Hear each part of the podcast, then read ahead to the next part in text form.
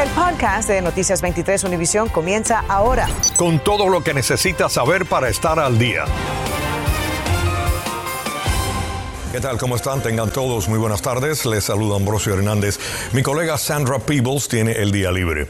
Nicholas Cruz hoy se declaró culpable de agredir a un guardia en la cárcel. Aunque este fue un, alto, un acto aislado, se espera que se declare culpable de la masacre en Parkland la próxima semana. El padre de uno de los jóvenes que murió baleado habló con Iván Taylor, quien además nos tiene otras reacciones. Buenas tardes, Iván, adelante.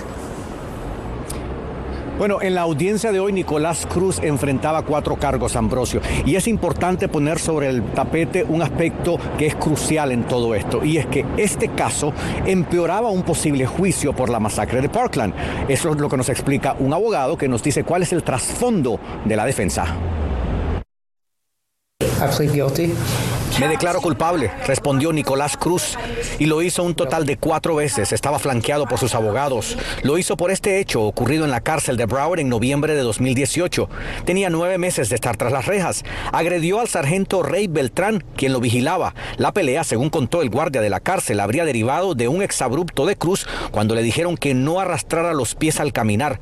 La trifulca duró aproximadamente un minuto hasta que Cruz sucumbió. Beltrán, quien estuvo este viernes en la audiencia, vio como su agresor se declaraba culpable de los cuatro cargos criminales con agravante. Cruz se declara culpable a estos cargos, evita un juicio en un caso que probablemente lo iba a perder este abogado criminalista ha seguido de cerca el caso de Nicolás Cruz, quien ahora tiene 23 años y cuya defensa adelantó hoy que el acusado también se declarará culpable de los 34 cargos que enfrenta por la masacre en la secundaria Marjorie Stoneman Douglas el 14 de febrero de 2018. Y trata de esa forma de limitar el nivel de información acerca del caso que un jurado pueda recibir la presión sobre los testigos, las víctimas, los familiares de las víctimas de que tengan que ir a testificar en un juicio. ¿Es posible entonces que la defensa de Nicolás Cruz pida de que en vista de que él se declara culpable, no le den la pena de muerte. Esta declaración de culpabilidad del día de hoy con respecto a los cuatro cargos de agresión al oficial en la cárcel se convierte en un elemento que agrava la pena y milita a favor de la imposición de la pena de muerte junto con otros elementos que la fiscalía va a presentar que son elementos estatutorios. Yo espero justicia. Manuel Oliver es el padre del joven Joaquín Oliver, una de las víctimas fatales del sangriento hecho en Parkland.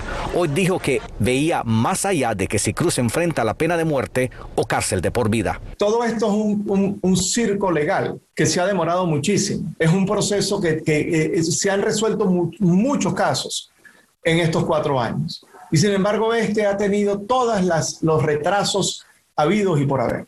Por distintas razones, la defensa ha argumentado distintas cosas. Bueno, ya es momento de pasar este, este capítulo. Bueno, el próximo miércoles a las 9 de la mañana se espera que Nicolás Cruz se declarará culpable por la masacre de Parkland y enfrentará así los 17 cargos por las personas a las que le quitó la vida y las 17 que dejó heridas. Hasta ahora, todo apunta a que no cambiará de opinión. Por supuesto que nosotros aquí estaremos, informándoles en vivo. Iván Taylor, Noticias 23, Univisión. La ciudad de Miami amaneció con un jefe interino de la policía después de que ayer los cinco comisionados de la ciudad votaran a favor del despido de Art Acevedo. La pregunta ahora es si Manuel Morales o Manny Morales se quedará en el puesto permanentemente. Jenny Padura se nos une con más de nuestra cobertura. Jenny. Ambrosio, todo parece indicar que sí. El comisionado Manolo Reyes nos dijo que Manuel Morales, ahora jefe interino, era el favorito entre los candidatos finalistas para este puesto. La preocupación entre todos parece ser la estabilidad del departamento y los más de 20 años de Morales en el departamento garantizarían precisamente eso. Arturo Acevedo ya es historia. Manuel Morales asumió como jefe interino del Departamento de Policía de Miami y el comisionado Manolo Reyes cree que se quedará en el puesto. En estos momentos el jefe de la policía es Morales. Aunque el administrador Arturo Noriega puede contratar a otra persona, las probabilidades de que esto ocurra son mínimas. Morales es una persona que él, él conoce y lleva muchos años en el departamento y tiene el apoyo de todo el mundo. Morales declinó dar entrevista en el día de hoy a Noticias 23. Su vocera nos dijo que se estaba aclimatando a su nuevo rol. Aquí lo vemos compartiendo con sus subordinados y más temprano participando en una conferencia anual. Esto fue lo que dijo anoche. Pero un orgullo después de tener 28 años aquí sirviendo en la ciudad de Miami, tener el honor de servir a nuestra comunidad. Pero ahora la ciudad de Miami se prepara para una posible demanda por parte del ex jefe Arturo Acevedo. Y yo sí sabía que iba a haber, que iba a haber demanda y va a haber demanda. ¿Cuánto le puede costar esto a los residentes de Miami? Eh, déjeme decirle, no tengo la menor idea, puede ser mucho, puede ser poco. Con voz entrecortada, Acevedo dijo ayer al salir de la audiencia que está orgulloso de su cubanía. Soy cubano, nací cubano y voy a morir cubano con mucho orgullo pero cubano que aprecia lo que este país nos ha dado, que es la libertad. El abogado de Acevedo dijo que no tuvo tiempo para preparar la defensa de su cliente e intentó refutar algunas de las alegaciones que se hicieron, dejando entrever que no fue hasta que Acevedo envió un memorándum acusando a los comisionados de interferir con investigaciones de asuntos internos que el administrador lo suspendió.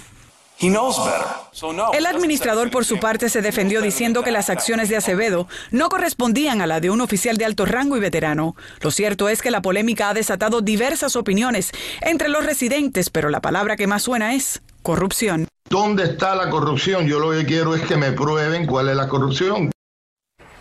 Bueno, el ex jefe Arturo Acevedo también dijo anoche que había comenzado una investigación a raíz del memorándum que él escribió, pero el comisionado Manolo Reyes dice que no tiene conocimiento de ninguna pesquisa federal. Mi colega Ambrosio Hernández conversó con el alcalde Francis Suárez y pasamos ahora con él adelante. Gracias, Jenny. Mientras que Art Acevedo está fuera de su cargo, hay un nuevo jefe interino de la policía de Miami y son muchas las preguntas acerca de esta controversia y una de ellas es eh, qué va a pasar ahora en la ciudad. Esta tarde conversamos con el alcalde de Miami, Francis Suárez. Alcalde, gracias eh, por estar eh, con nosotros aquí en Noticias 23. ¿Cómo está usted? Gracias, Ambrosio. Un placer estar contigo. Muy bien, gracias. El placer es nuestro también, alcalde. Ahora de que Art Acevedo ya está fuera de su cargo y hay un jefe interino de la policía de Miami con uh, Manny Morales, eh, ¿podría quedarse Morales como jefe de la policía o esto no puede suceder a menos de que haya una búsqueda? No, sin duda eh, existe posibilidad de que el jefe interino Manny Morales se puede quedar como el jefe permanente. Yo creo que el administrador desea en este momento estabilidad, algo que deseamos todos nosotros, y el hecho que nosotros nos podemos enfocar en lo importante. En lo importante es apoyar a los 1.400 miembros de nuestra fuerza de policía. Sí, el administrador Arnoriega y ve de que el jefe interino Manny Morales está haciendo, según él, un buen trabajo, entonces podría quedarse en el cargo como jefe sin tener que hacer una búsqueda. El jefe interino, Emanuel Morales, fue por el procedimiento de búsqueda, fue un finalista interno y yo creo que esas son características eh, que mucha gente han identificado como características positivas de escoger un candidato. Hay muchas eh, personas eh, que se han preguntado. Eh, ¿Por qué usted no estuvo ayer ahí en esa audiencia donde despidieron al jefe Acevedo? Bueno, por varias razones. Primero, eh, eh, como alcalde, yo no tengo función en, ese, en esa junta. Eh, lo, esto es una junta, es un juicio administrado por los comisionados. Segundo, típicamente en los últimos años, como alcalde, yo he decidido no ir a las sesiones de la comisión y en vez discutir los temas con los comisionados en anticipación de la comisión para asegurar que tenemos un gobierno que está funcionando y ese estilo de gobierno ha funcionado.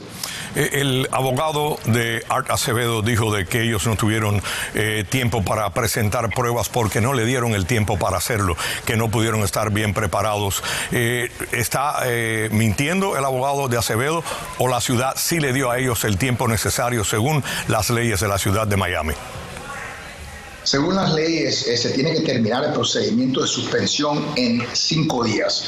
Eh, el, eh, el, jefe, tanto como la ciudad, tuvo eh, algunos días para preparar su caso y lo que yo creo que me sorprendió a mí y sorprendió a muchos es el hecho de que el jefe eh, que decidió ir y asistir a esa reunión no eh, decidió defenderse bajo juramento en, en el procedimiento. Así que eso fue algo que nos sorprendió a nosotros. Muchísimas gracias, alcalde, por haber estado con nosotros aquí en Noticias 23 a las 6. Que tenga buenas tardes. Lo mismo para ti, Ambrosio, y para tus televidentes. Muchas gracias, alcalde. Infórmate de los principales hechos del día. En el podcast de Noticias 23, Univisión otras informaciones, esta mañana organizaciones a favor de la libertad de Cuba realizaron una conferencia de prensa a favor de la libertad de los presos políticos cubanos a causa del levantamiento del 11 de julio. El evento se realizó en la sede de la Brigada 2506 con la participación de activistas de derechos humanos en América Latina. A propósito, el subsecretario de Estado norteamericano, Brian Nichols, publicó en Twitter su preocupación por la salud de José Daniel Ferrer tras 89 días sin comunicado en una celda. Dos familias del sur de la Florida están viviendo un calvario esta tarde al no saber nada de sus hijas desaparecidas desde hace un mes. En el caso de la familia de Miramar, se trata de una adolescente de 13 años, una niña, y en el de la familia de Sunrise, de una joven mujer de 33 años. Natalia Rodríguez habló con ellos y con la policía para además explicarnos cómo se manejan este tipo de casos. Todos los días que está afuera es un día que es en peligro. Nitza González no tiene paz desde hace casi un mes. Su nieta Victoria González de 13 años está desaparecida, vista por última vez el 17 de septiembre en su escuela, New Renaissance Middle School en Miramar. El hijo mío la recoge a las 4. Cuando vino a las 4 esperándola, no salió. Entró para la escuela y le preguntaron y miraron por la cámara y vieron que ella salió por atrás. Caminando sola. Caminando sola. Desde entonces no han sabido nada de ella. La familia se ha dedicado a repartir diariamente folletos como este desde Miramar hasta Homestead, sin éxito alguno. Aunque ella se fue por su propia cuenta, dice la policía, los detectives se lo están tomando muy en serio porque en muchos casos los menores que se escapan terminan en las manos equivocadas y no queremos que eso le pase a ella. La policía explica que cada caso es diferente y cuando alguien llega a ellos reportando a una persona desaparecida, se analiza individualmente tomando en cuenta varios factores como la edad y las circunstancias. Si es una persona que hace lo mismo todos los días y de repente hace o hay algo fuera de lo normal, eso puede ser razón para investigar, explica la detective. Ese es el caso de Erika Verdesia de 33 años, a quien su familia vio por última vez el 24 de septiembre en Sunrise. Dijo que me iba a comprar cigarro, que iba a comprar cigarro para ella. Yo le di dinero y más nada, no lo he tomado. Su papá y su hermana me aseguran que jamás se iría así y menos dejar de comunicarse con su madre y su hija de seis años. La policía de Sunrise me dice que no han encontrado evidencia de que se haya cometido un delito, pero investigan con diligencia su desaparición por las extrañas circunstancias. Algo le pasó, algo, alguien le hizo algo a mi hermana, porque mi hermana no es de hacer esto. Ambas familias y la policía han agotado todas las pistas que han recibido. Piden con el corazón en la mano que los ayuden. Que alguien diga algo, porque yo sé que alguien la vio. No vamos a descansar. De aquí vamos y hacemos lo mismo todos los días. Natalia Rodríguez, Noticias 23, Univisión. Esta tarde está en la cárcel sin derecho a fianza Daniel Hernández, a quien arrestaron la madrugada del jueves en relación con dos robos y un tiroteo en la villa El Portal. La policía dijo que ese día dos patrullas siguieron la camioneta que salió de la escena y el chofer les disparó y escapó, pero poco después vieron a un individuo con la descripción de Hernández y lograron detenerlo. Un incendio en Lauderdale Hill dejó esta madrugada a una persona muerta y a vecinos afectados por inhalación de humo. Olance Nogueras estuvo en el lugar de los hechos y nos tiene lo último sobre este fuego que terminó en tragedia. Autoridades están investigando las causas de un incendio en Lauderdale que dejó a una mujer muerta y varios vecinos con problemas respiratorios. Los primeros informes indican que el siniestro se desató poco antes de las 3 de la madrugada de este viernes en un apartamento localizado en el 2211 del noroeste y las 55 Terras. Los bomberos arribaron tras varias llamadas al 911. Los equipos entraron al apartamento, encontraron humo denso y llamas, lo registraron, encontraron a la víctima y la sacaron. Se inició una reanimación cardiopulmonar. La víctima fue transportada al Broward Health Medical Center, donde lamentablemente falleció, dijo Jeff Levy, subjefe del Departamento de Bomberos de Lauderhill. Bomberos utilizaron una cámara termográfica y realizaron una búsqueda entre las capas de humo para localizar a la víctima y sacarla. I wake up, um, I smell smoke, so I asked my daughter to go through the house. She did. Me desperté y había un fuerte humo. Mis hijas corrieron por la casa, abrieron la puerta de atrás y había mucho, mucho humo. Corrimos hacia afuera y cuando vimos el incendio, habían fuertes llamas y nos comunicamos de inmediato con la policía, dijo esta vecina de la casa contigua. Los bomberos lograron salvar una mascota y se aseguraron que ninguna otra persona hubiese quedado atrapada por las llamas. Como se trata de un incendio con una víctima mortal, pues investigadores estatales ya llevan horas recopilando evidencias aquí en la escena, así como revisando estructura y todo el cableado eléctrico de estas casas adosadas. Olance Nogueras, Noticias 23, Univisión. Gracias, Olance. Asesores de la Administración de Alimentos y Medicamentos, la FDA, le recomendaron hoy a esa agencia que autorice una segunda dosis de la vacuna Johnson Johnson contra el coronavirus a los casi 15 millones de personas que han recibido esa inmunización. El panel recomendó la segunda dosis para mayores de 18 años al menos dos meses después de recibir la vacuna. Estados Unidos anunció que reabrirá sus fronteras a partir del 8 de noviembre para extranjeros completamente vacunados. Las pautas se aplicarán a fronteras aéreas, terrestres y marítimas. Un funcionario de la Casa Blanca dijo que pronto dará más detalles sobre excepciones muy limitadas y qué tipo de vacunas contra el COVID serán aceptadas. Acabas de escuchar el podcast de Noticias 23 Univisión. Puedes descubrir lo mejor de los podcasts de Univisión en la aplicación de Euforia o en univision.com diagonal podcasts.